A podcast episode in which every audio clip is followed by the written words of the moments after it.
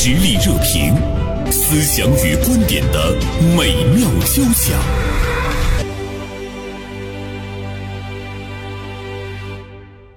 呃，今天呢，来和大家说一说，在今年的春晚中，由沈腾、马丽和艾伦等表演的小品《坑》。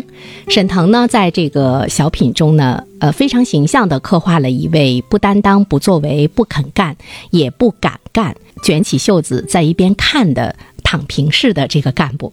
我们看完这个小品之后呢，大家其实。呃，看到了关于呃躺平式的干部、基层的干部呢，在我们生活中的各种各样的嘴脸吧，所以呢，也有呃很多的观众说呢，这是官场现形记。对于这位呢缺乏责任担当、漠视群众疾苦，还常常呢为自己来找一些冠冕堂皇的理由和借口的躺平式的干部，您。是如何来看的？那么今天呢，我们的节目嘉宾呢是大连晚报名笔视线今天的执笔人江云飞。关于这个小品的议论啊、评说呀，去寻找他为什么是一个躺平式的干部啊，我就感觉，哎，来自于各方的这个关注哈，这个呢特别多。呃，包括呢，我还看到了中纪委的网站对这个小品呢还有发声，引起了上上下下的关注。好科长，这个所谓的这个基层干部，其实和大家的生活密切相关的。对，更高级别的这个领导，我们可能平时不是很容易接触到。这个小品当中，它来源于生活，高于生活嘛，艺术化加工的这么一个坑，它是很有象征意义的。所以我觉得呢，大家之所以议论，一是可能很多人对于这种躺平式的干部确实让大家很不满意；另一方面呢，对造成或者出现这样一些干部去躺平、不愿为、不敢为。除了他自身的主观原因以外，是不是客观上也有一些问题？呃，包括我们看这个小品当中啊，这郝科长自己也讲了，这坑怎么来的，这坑的大小是什么样的，其实他了解的很详细。这坑为什么他填不上？现在他为什么不愿意去填？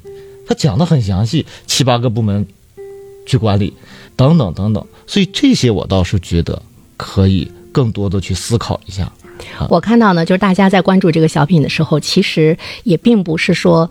看这个郝科长最后呢被马局长给撸了，呃，拍手称快哈，拍手称快之余，大家真的是从各个方面去分析，他把这个郝科长换成了李科长、张科长、王科长，他是不是依然会面临着郝科长所面临的问题？比如说他要去协调七八个部门，比如说他怎么样能够有钱来把这个坑呢给这个填上啊？大家开始更多的去探寻呃背后的原因，我觉得这个呢。它应该是我们社会的一个一个进步。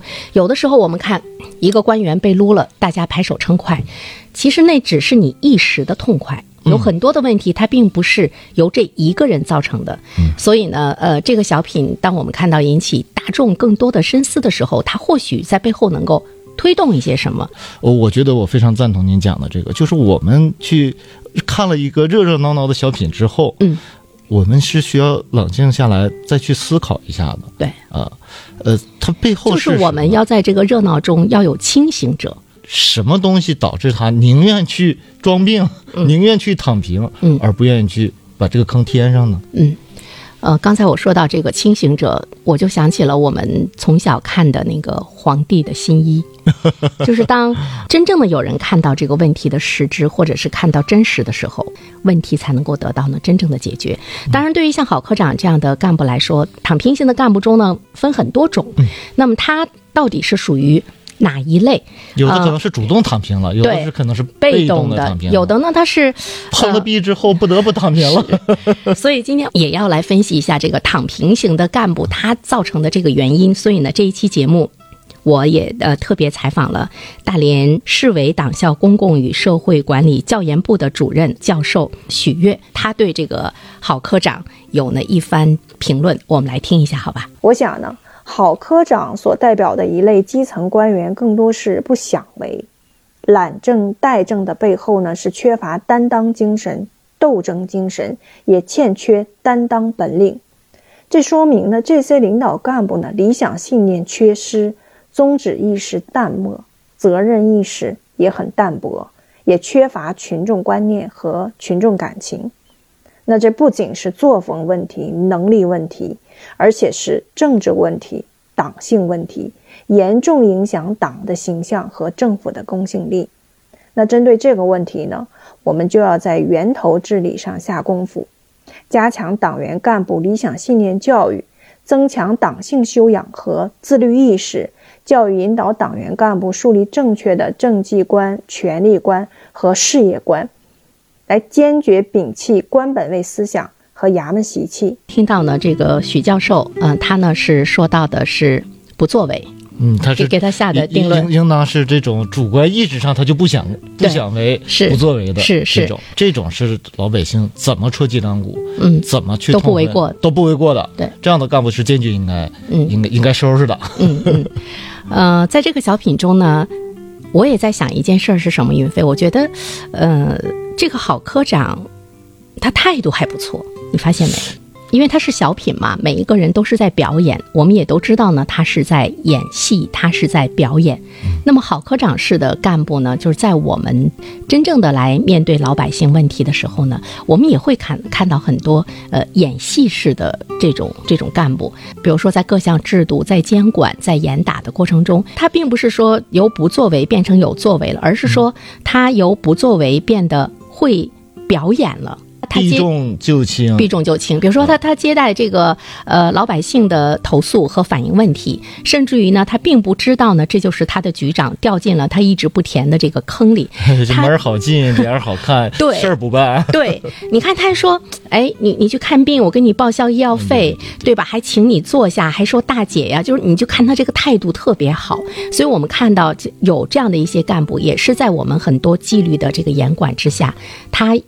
态度是好了，但是他依然不干事儿，就是他的那种表演式，现在呢就就是多不多？嗯，我倒是觉得哈、这种表演的吧，也是存在就是两种情况，一种是他就是无法解决这个问题，只能用比较好的态度来对待来访的群众也好，还是遇到问题的群众也好，老百姓也好，他没有办法。另一种呢是。他就是不想去解决这个问题，就是这里面也有他会不会解决和他能不能解决两个嗯不同的这个体现。呃，云飞刚才说到了一个不会为，有一些基层干部他可能没有想到，他作为一个基层干部，他会面临着这么复杂的问题。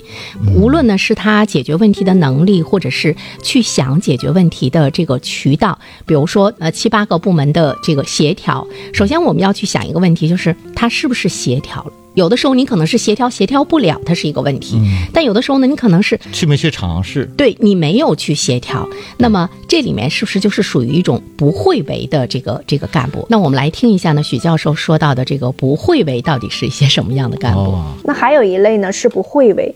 现在呢，我们的治理环境日益复杂，你像各种风险呢叠加性加深，所以会导致我们的治理的复杂性难度会急剧提高。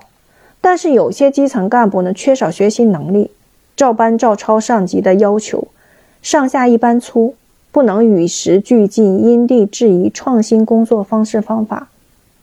虽然呢依葫芦画瓢，但是结果呢却不切实际。这几年呢，我们看到基层疫情防控中一刀切的办法还是没少用，可能会很有效率，看似达标，对上有交代。但是这样的变味儿的强执行力，是不是会以牺牲少数群体的利益，损害到公平公正？这是个人所不能承受的生命之重。以独特的观察视角，发现时代的蓬勃力量；以敏锐的内心感知，寻找我们的精神家园。实力热评，名笔与名嘴的实力碰撞。说到不会为，有没有比较深刻的这样的一个体会？比如说，你会觉得他是在忙忙叨叨、忙忙叨叨的，但是呢没有效率，这个时候你就很很无奈。这就是我们在基层干部中我们看到的有一些老好人儿，但是呢你却感觉他没有政绩。就没有效率的这个忙碌，或者没有效益的忙碌呢，嗯可能是存在的。嗯，但是我我想举这么一个不知道是不是恰当的例子哈，好袁成老师比如说我们每年就或者前几年啊，这几年我没有关注，前几年每年到我们这个旅游季节的时候，七八月份的时候，我们发现好多路都在修路。然后大家就非常感慨，说越到这个车多的时候，你为什么就这个时候修路呢？你为什么不能早一点呢？呃，后来我记着当年媒体也报道过，有关部门就站出来就解释了一下，说也不是我们想在这个时候修路，那么我们年初就要报预算，呃，预算呢要走程序，走程序之后这个钱下来，可能就刚好在这个时候。就是当我们万事俱备的时候，我们所有的程序走完了，刚好在七八月份的时候，于是我们马上就开工开始建，包括我们这个供暖啊，现在正是供暖季，我们发现啊，你们不早点去把这个管道维修好，把这个相关的线路维修好？它也存在这个问题，就是我们层层去去做这个，按照程序去走，走完之后发现就剩下了很短暂的时间，留给我们去真正施工去解决问题的时间很短了。你说是相关的？干部不会围吗？还是他不敢围吗？还是他不想围吗？他可能是眼下这个公权力运行的这个机制上存在的问题。所以我们的基层干部其实他们也很难。比如说像这个供热，我有一个朋友呢是在某家热电公司，每年供热前呢忙得都不行了，那那那块儿又又又得修，那块儿又得弄。我说一年呢？我说，从上次这个供热结束到第二年这个供热开始，这一年的时间你们都在干什么？为什么一定要在供热前的这一段时间，你们会发现很多很多的问问题呢？但是跟老百姓实实在在接触的，那就是这些基层干部。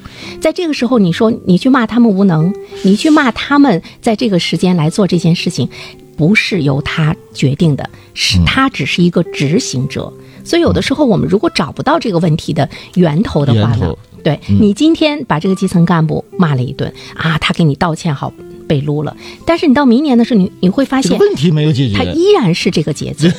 就像我们刚才说这个小品中的这个填坑，他七八个部门有可能这个郝科长去协调了，但是他的能力他协调不了。比如说他去跟同级的人来说这样的一件事情，同级的人在往上汇报的时候就没有了回声，这个时候他该怎么办？对呀，这个可能就就不是他想不想为的问题，而是他能不能为了。对，那么不能为的这个背后是一些什么样的原因？我这几年呢，调研我们大连市基层的街道乡镇，包括很多的城市社区，我为绝大多数的基层干部和社区工作者点赞。大家也知道，这几年的疫情防控，基层工作任务极其繁重，他们真的是没白没黑。那有没有牢骚？有没有不满？我想肯定是有的。但就像基层同志和我说的，我们不是怕干活，我们是不愿意干反复、反复干做无用功。这也反映了我们的体制机制还存在一些问题。我们经常说，上面千条线，下面一根针，九龙治水。基层看得见问题解决不了，还要直面人民群众，仍然是目前我们在基层治理中的突出难题。习近平总书记呢多次强调，治理的重心在基层，我们要将权力下沉、人力下沉、财力下沉，这是前提。那各项体制机制的完善呢是基础，这些体制机制呢能够使治理的链条顺畅，没有。断点、坏点、堵点，只有以这种健全的体制机制保障下沉资源，才能实现效用的最大化，让基层不但手中有粮，还要心里有底，更要操之有度。嗯，教授讲这很难。我教授讲这几句话，我非常赞同。去年我们大连不就是搞这基层社会治理吗？哦，当时我记得有个口号，就是要钱给钱，要人给人，要权给权，那就好了。呃，对呀，他就是其实就是为了解决，就针对。其实我觉得可能有上级机关啊，或者是市委市政府，或者是呃更高层，意识到了这个，已经意识到这个问题了。就是你让基层干部去。为老百姓服务，去解决老百姓面临的各种各样的问题，可是他没有这个能力，你没有没有这个权利，没有赋予他这个能力，他怎么能去解决？插翅难飞，对，是啊。所以呢，就像这个小品中，你看刚才这个许教授说到的财力下沉，你那沈腾扮演的这个科长，他说填这个坑得得需要钱，难道我我自己掏钱吗？他其实已经他说我要自己掏钱，我自己掏钱，可他为什么要他自己掏钱呢？这个呢，就本身是我们的呃机制是不是很畅通？等这些问题，真的是值得我们去反思。但这个郝科长至少有一点他没有做到，嗯至少他应该设一个警警示标牌儿，对这儿有一个坑，对暂时还没填，嗯大家绕道行。所以局长掉进坑里，完了，郝科长呢给自己埋了一个坑。嗯、我们也注意到呢，现在沈腾演的这样的系列的小品受到欢迎，我们期待能够有更多的触及。